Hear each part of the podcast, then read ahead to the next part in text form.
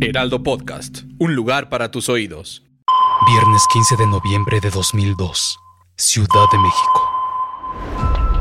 17 horas.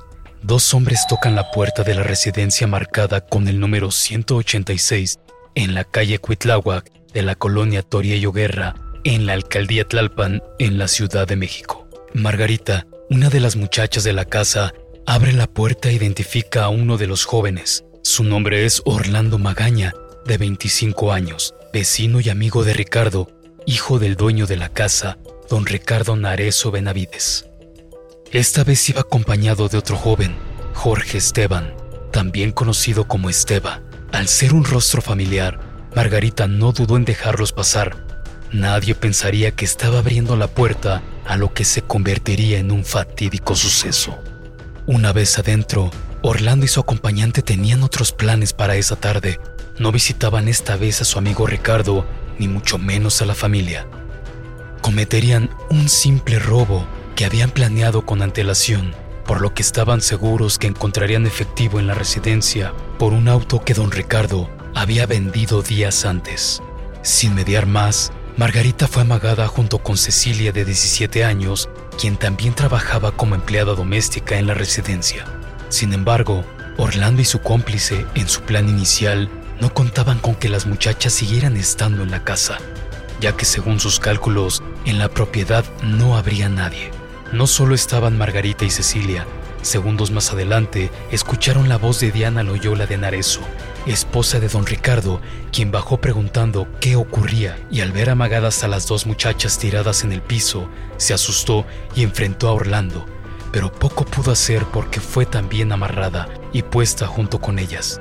La hija menor, Diana, de tan solo 10 años, al escuchar movimiento, forcejeos y gritos, acudió al auxilio de su madre, pero también fue amarrada. Esto fue parte del testimonio de uno de los sobrevivientes de lo que sería el peor y más macabro multihomicidio ocurrido en la Ciudad de México en 2002 y que hoy continúa conmocionando por la crueldad con la que fue cometido y por las razones que llevaron a terminar con la vida de siete personas inocentes que confiaron en la persona equivocada. Diablos, el infierno existe y está en la tierra. Una producción de Heraldo Podcast.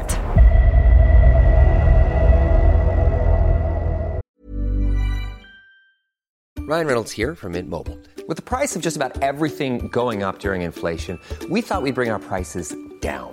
So to help us, we brought in a reverse auctioneer, which is apparently a thing. Mint Mobile unlimited premium wireless. Ready to get 30, 30, bit to get 30, bit to get 20, 20, 20, bit to get 20, 20, bit to get 15, 15, 15, 15 just 15 bucks a month. So, Give it a try at mintmobile.com/switch. slash $45 up front for 3 months plus taxes and fees. Promo rate for new customers for limited time. Unlimited more than 40 gigabytes per month slows. Full terms at mintmobile.com.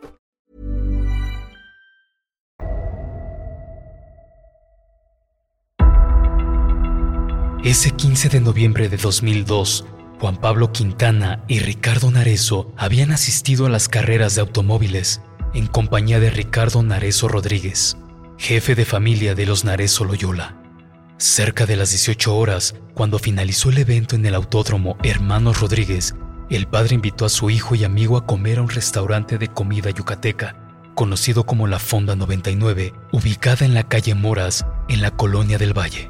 De ahí, los jóvenes regresaron a casa de los Narezo, en tanto que don Ricardo se dirigió a su taller ubicado cerca de Extremadura e Insurgentes, en compañía de un amigo, a recoger su auto. Cuando Ricardo y Juan Pablo llegaron a la residencia, se encontraron con una escena propia de una cinta de terror. Lo primero que vieron fue a Orlando a quien le sorprendió encontrar con otro motivo que no tenía que ver con una visita casual, ya que se percató inmediatamente que las intenciones de este no eran las mejores. Ricardo vio a su mamá, hermana y a las muchachas tiradas en el piso, amagadas y aterradas por lo que enfrentó a quien pensó era su amigo y vecino, y le reclamó qué hacía ahí y por qué las tenía amarradas. En un tono soberbio y mal entonado, Orlando sosteniendo un arma de fuego, le exigió que hiciera lo que él pedía, y con groserías y malos tratos le pidió que le entregara los papeles de un auto que era propiedad del papá y lo que tuviera de dinero en efectivo. El joven le dijo que no los tenía por lo que probablemente su padre los tuviera con él. Así es como este y su cómplice decidieron esperar al dueño, quien no demoró en llegar, y la tragedia comenzaría a concretarse. Don Ricardo regresó a casa sin imaginarse que su vida y la de su familia estaban a punto de terminar. Orlando ya lo esperaba y más tardó en abrir la puerta cuando fue sorprendido por el que era amigo de su hijo, quien lo golpeó para después tomar una cuerda de una cortina y de esta forma lo sujetó para ponerlo junto con las demás víctimas. Ellos solo querían la factura del auto, dinero en efectivo y se irían. Sin embargo, todo se salió de control. Con el volumen a tope del televisor, Orlando le exigió a don Ricardo que le endosara la factura del automóvil. Para ese momento, ambos sujetos ya habían tomado la decisión de aniquilar cualquier testimonio que los pudiera vincular más adelante y entorpecer sus planes. Mientras le firmaba los papeles, Orlando le preguntó a Ricardo dónde estaba su otra hermana, Andrea de 13 años. Esa tarde la adolescente estaba con una amiga este le exigió ir a recogerla y de paso sacar dinero de algunas tarjetas de crédito. Así que ambos fueron en un auto por la joven, siempre bajo la amenaza de que no hiciera alguna maniobra porque su familia pagaría las consecuencias. Orlando, de acuerdo con el relato del único sobreviviente, subió al padre de familia a la recámara ubicada en el primer piso y lo torturó. Tales fueron los gritos que la desesperación y terror de quienes esperaban en la parte de abajo se hicieron resaltar. El volumen tan alto del televisor disfrazaba la tortura que se vivía dentro del número 186 en la calle Cuitláhuac. De acuerdo con las primeras versiones del multihomicidio, Orlando, poco después de subir con don Ricardo, bajó desesperado afirmando que éste se había puesto loco. Y al volver a subir, encontró un bat de béisbol con el que lo golpeó repetidamente hasta quitarle la vida. Hey, I'm Ryan Reynolds. At Mint Mobile, we like to do the opposite of what Big Wireless does. They charge you a lot, we charge you a little. So naturally, when they announced they'd be raising their prices due to inflation, we decided to deflate our prices due to not hating you. That's right. We're cutting the price of Mint Unlimited from $30 a month to just $15 a month. Give it a try at mintmobile.com slash switch. $45 upfront for three months plus taxes and fees. Promote for new customers for limited time. Unlimited more than 40 gigabytes per month. Slows. Full terms at mintmobile.com. Everyone knows therapy is great for solving problems, but getting therapy has its own problems too, like finding the right therapist, fitting into their schedule, and of course, the cost. Well, BetterHelp can solve those problems. It's totally online and built around your schedule. It's surprisingly affordable too. Connect with a credentialed therapist by phone, video, or online chat, all from the comfort of your home. Visit betterhelp.com to learn more and save 10% on your first month. That's BetterHelp, H E L P. Fue el turno de la señora Diana junto con sus dos hijas. A ellas las degollaron sin remordimiento alguno. El miedo de Margarita y Cecilia se intensificó ya que había llegado su turno. Ambas fueron golpeadas hasta su muerte. Uno a uno fueron asesinados. La sangre no solo manchó las sábanas de la cama, sino las paredes, pisos e incluso las escaleras de la misma. A quien alguna vez llamó amigo, lo degolló. Faltaba una víctima. Juan Pablo Quintana, el cómplice de Orlando, gritó, ¡Ya a la chingada! Y este colocó un cojín para cubrir el rostro de la víctima y con la pistola en la otra mano le disparó en la cabeza, a pesar de que éste le suplicó repetidamente por su vida. Pero no murió, aunque fingió estarlo como forma de sobrevivencia. Pensando que ya estaba muerto, a Juan Pablo lo desataron y lo arrastraron al jardín. Lo cubrieron con algunas ramas y tras haber asesinado a sangre fría a toda la familia, Orlando y su cómplice abordaron uno de los autos de don Ricardo y se marcharon con dinero en efectivo y algunas joyas. Juan Pablo pudo reincorporarse y en estado de shock buscó ayuda. Intentó llamar pero las líneas telefónicas estaban muertas, así que subió para buscar si había otros sobrevivientes y lo único que pudo ver fue sangre por todas partes. Los cuerpos de don Ricardo y Diana en una de las habitaciones, las niñas y las empleadas domésticas yacían en la bañera.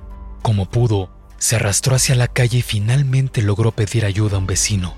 Sin embargo, la bala le había atravesado la región del cuello, por lo que le era complicado hablar. Orlando y su cómplice se dirigieron al oriente de la ciudad. De acuerdo con las declaraciones del multihomicida, este dejó a Esteban en Cuemanco sobre periférico y él se fue a un hotel de paso en Calzada de Tlalpan. Orlando buscó a su novia y se reunieron en Plaza Oriente, donde ella no quiso comprometerse con lo realizado por su novio y lo terminó. Este insistió e incluso testigos afirman que le llevó serenata para tratar de reconquistarla. Una vez logrado, se la llevó a Tequesquitengo para comenzar quizás una nueva vida con el poco dinero robado. Pero ¿cuál sería su sorpresa? Que en medios de comunicación su foto ya comenzaba a circular, vinculándolo con el multihomicidio ocurrido días atrás. Magaña Dorantes tenía que buscar la forma de salir del país, así que regresó a la Ciudad de México, donde se despidió de su pareja y de ahí partió solo rumbo a Chiapas, pasando por Oaxaca, llegando así a Guatemala.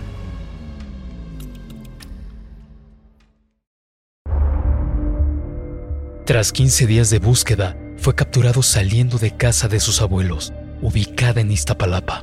Su mamá fue quien lo entregó a las autoridades.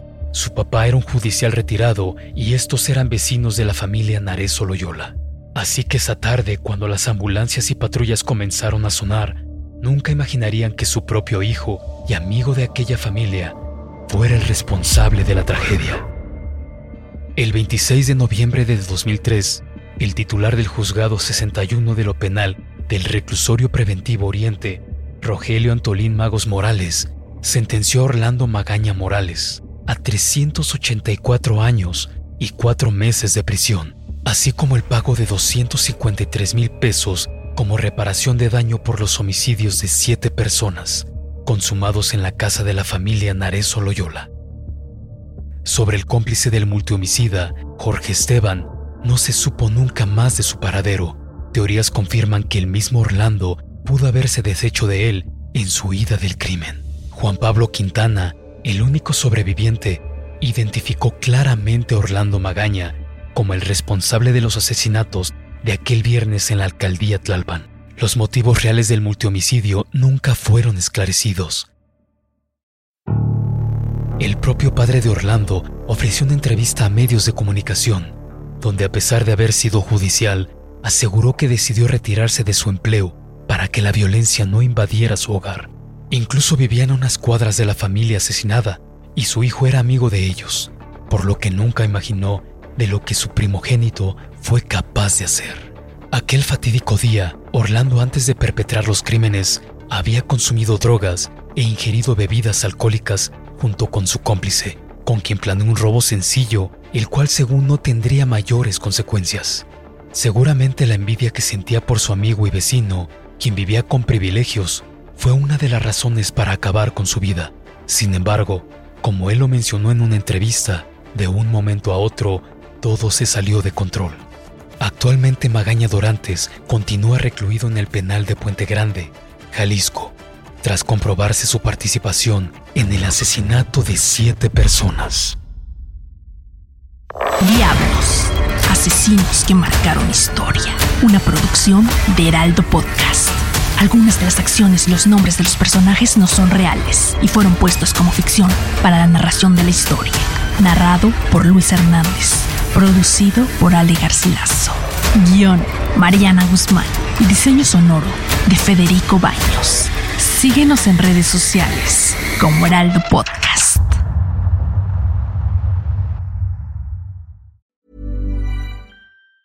Hey, it's Danny Pellegrino from Everything Iconic. Ready to upgrade your style game without blowing your budget? Check out Quince. They've got all the good stuff shirts and polos, activewear, and fine leather goods, all at 50 to 80% less than other high end brands. And the best part? They're all about safe, ethical, and responsible manufacturing. Get that luxury vibe without the luxury price tag. Hit up quince.com slash upgrade for free shipping and 365 day returns on your next order. That's quince.com slash upgrade.